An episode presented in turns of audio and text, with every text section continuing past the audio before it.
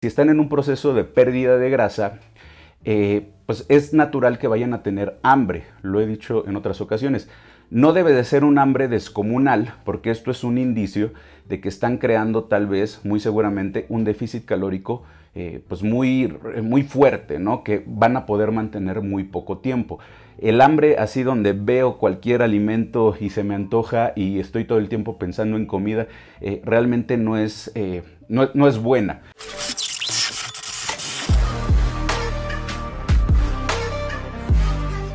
Les voy a dar tres razones por las que sí es muy importante que su ingesta de proteínas no solamente sea elevada, eh, no, solamente sea adecuada, sino inclusive sea eh, elevada. Sobre todo si estás iniciando un proceso de déficit calórico, de pérdida de grasa y estás quitando una gran cantidad de calorías. Eh, la primera razón por la que deben de tener una ingesta elevada de proteínas es porque la cantidad de energía que nuestro cuerpo eh, gasta en em, digerir eh, la proteína, a diferencia de los otros dos macronutrientes, de los carbohidratos y de las grasas, es mucho mayor. ¿Aproximadamente cuánto?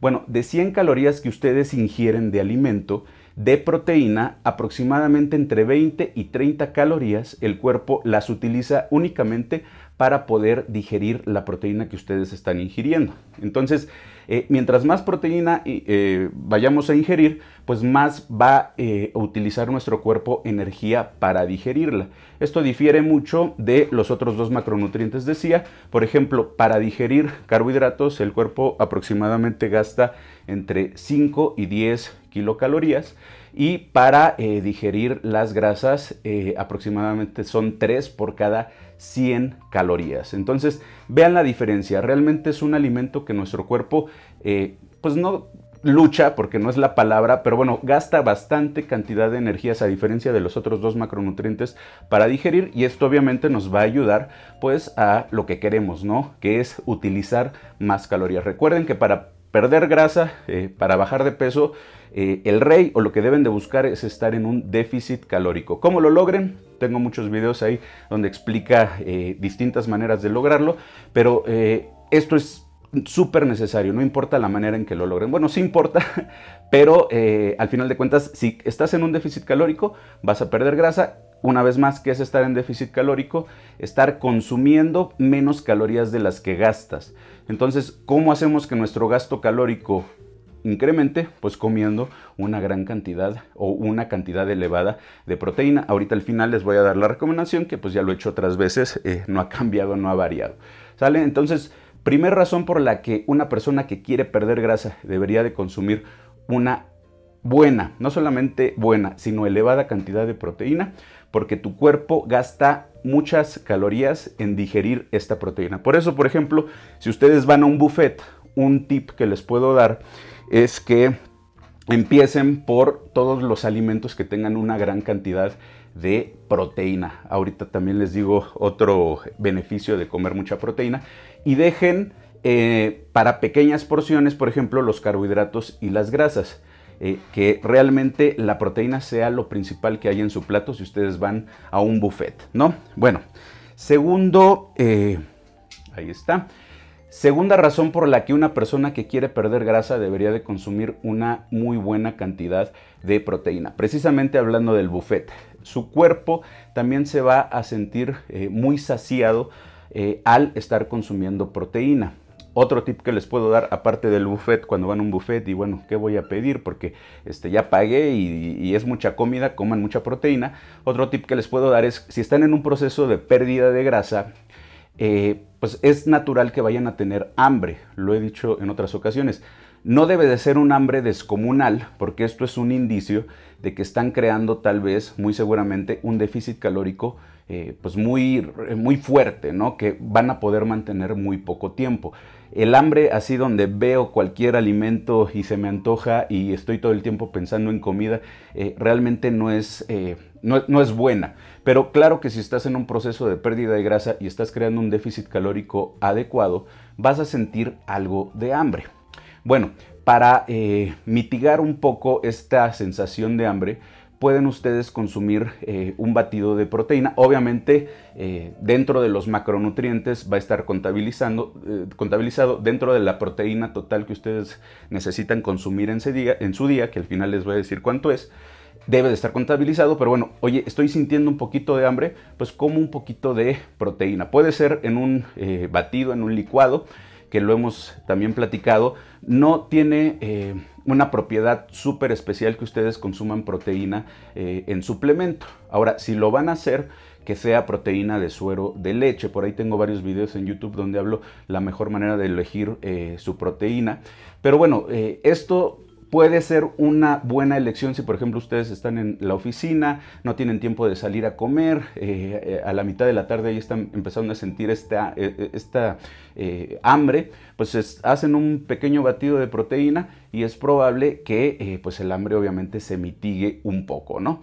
Entonces, consuman proteína para tener mayor saciedad, sobre, sobre, todo si están en un proceso de pérdida de grasa, van a sentir eh, menos hambre. Si por ejemplo ustedes en su dieta ya saben, esto es un tip que, le, les doy a mis alumnos, ¿no? Ellos calculan la dieta, o bueno, nosotros calculamos la dieta que requieren y les creamos un déficit calórico teórico, obviamente, ligero.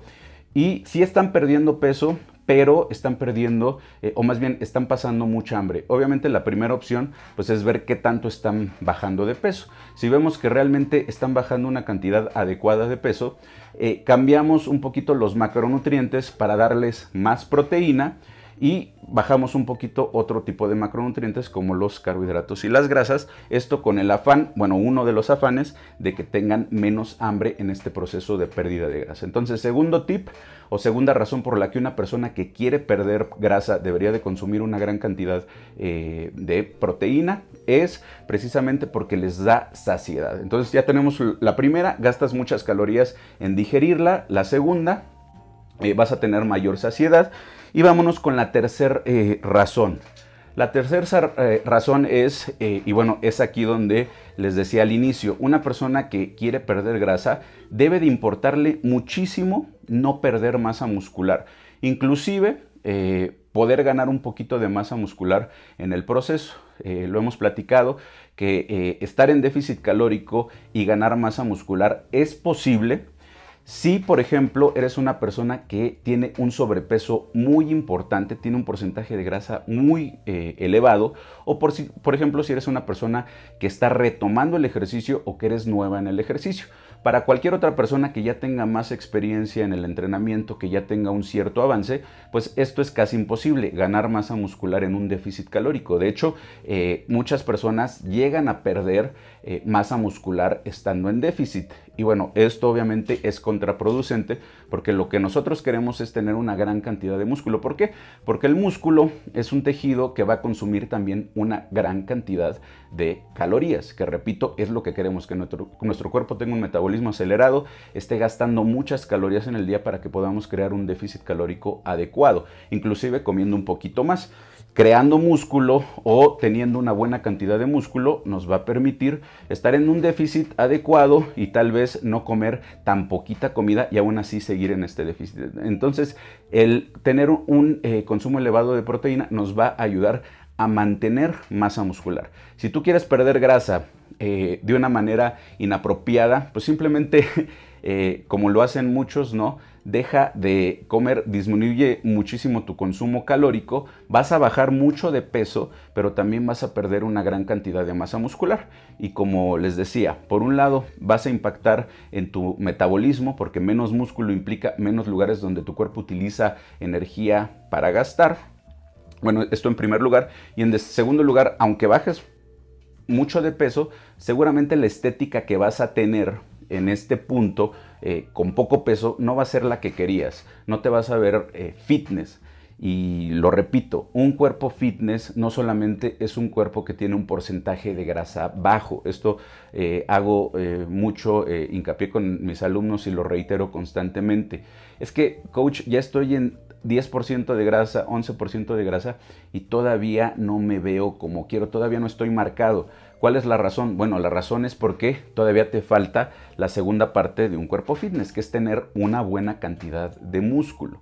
Por eso, en este proceso, mientras menos músculo pierdas, ¿y cómo vas a asegurarte de perder menos cantidad de músculo? Bueno, consumiendo una buena cantidad de proteína, pues eh, te vas a asegurar de eh, retener músculo y en algunos casos, como les dije, construir un poquito de músculo en este proceso de pérdida de grasa. ¿Sale? Ok, bueno, entonces, ¿cuánto es lo que deberíamos de estar eh, consumiendo de proteína? Lo hemos dicho, un punto adecuado medio son 2 gramos por kilogramo de peso. Entre 1.8 y 2.2 es, un, eh, es, una media un poquito más, más grande, ¿no? Eh, pero 2 gramos, la mayoría de las personas con eso tienen lo suficiente o cubren su requerimiento diario. Ahora decía, perdón, para una persona que quiere perder grasa, podría aumentar muy fácil sus requerimientos y aún así eh, seguir perdiendo grasa y tener un, muy buen impacto en su proceso de pérdida de grasa. ¿Cuánto es aumentar un poquito más? Bueno, 2.2 o inclusive irse un poco más arriba, 2.5 podría ser una buena opción o algunas veces eh, hemos llegado nosotros con nuestros alumnos a recomendarles hasta 3 gramos por kilogramo de peso. ¿Esto qué quiere decir? Que si ustedes pesan 50 kilos, en promedio deberían de estar consumiendo 100 gramos por kilogramo, digo 100 gramos diarios de proteína. Ahora, esto lo, repito constantemente porque es una duda muy común y eh, se confunden muy fácilmente. Esto no quiere decir 100 gramos de proteína eh, pura eh, en, suplemento. Quiere decir que todos los alimentos que tienen proteína van a contabilizar los gramos. No todos los alimentos, por ejemplo, un pedazo de, no sé, de, carne, de pollo, este, pescado, la leche, tiene ciertos gramos de proteína tienen que ustedes ir haciendo el cálculo de cuántos gramos de proteína tienen todos los alimentos que consumen en el día para que al final del día ustedes consuman pues, los requerimientos que son 2 gramos por kilogramo de peso. Y si están en un proceso de pérdida de grasa, repito, podrían aumentar hasta 2.5 o 3 gramos por kilogramo. ¿Sale? Obviamente, no solamente aumentando los gramos de proteína, sino haciendo el, eh, eh, eh, la disminución de ya sea grasa o carbohidratos para seguir con la misma cantidad de calorías, porque si ustedes solamente aumentan los gramos de proteína, pues van a aumentar también las calorías. Recuerden que un gramo de proteína tiene 4 calorías, ¿sale? Entonces, ojo con esto, tienen que estar siempre haciendo los ajustes. Pero bueno, es una muy buena opción. Una persona que está en pérdida de grasa, normalmente con 2 gramos puede ver muy buenos resultados. Cuando ya llegue eh, un punto donde estés un poquito estancado, puedes probar aumentando la cantidad de proteína, no cambiando la cantidad de calorías, porque muchas veces ya es muy poquito lo que están ingiriendo y tienen mucha hambre, sino aumentando la cantidad de proteína, disminuyendo un poquito los gramos de carbohidratos y de grasas manteniendo la, cantidad de calorías y pueden ver eh, un poco de avance. Y repito, esto les va a ayudar también con la saciedad, eh, con el efecto eh, termogénico de los alimentos, etcétera. ¿Vale?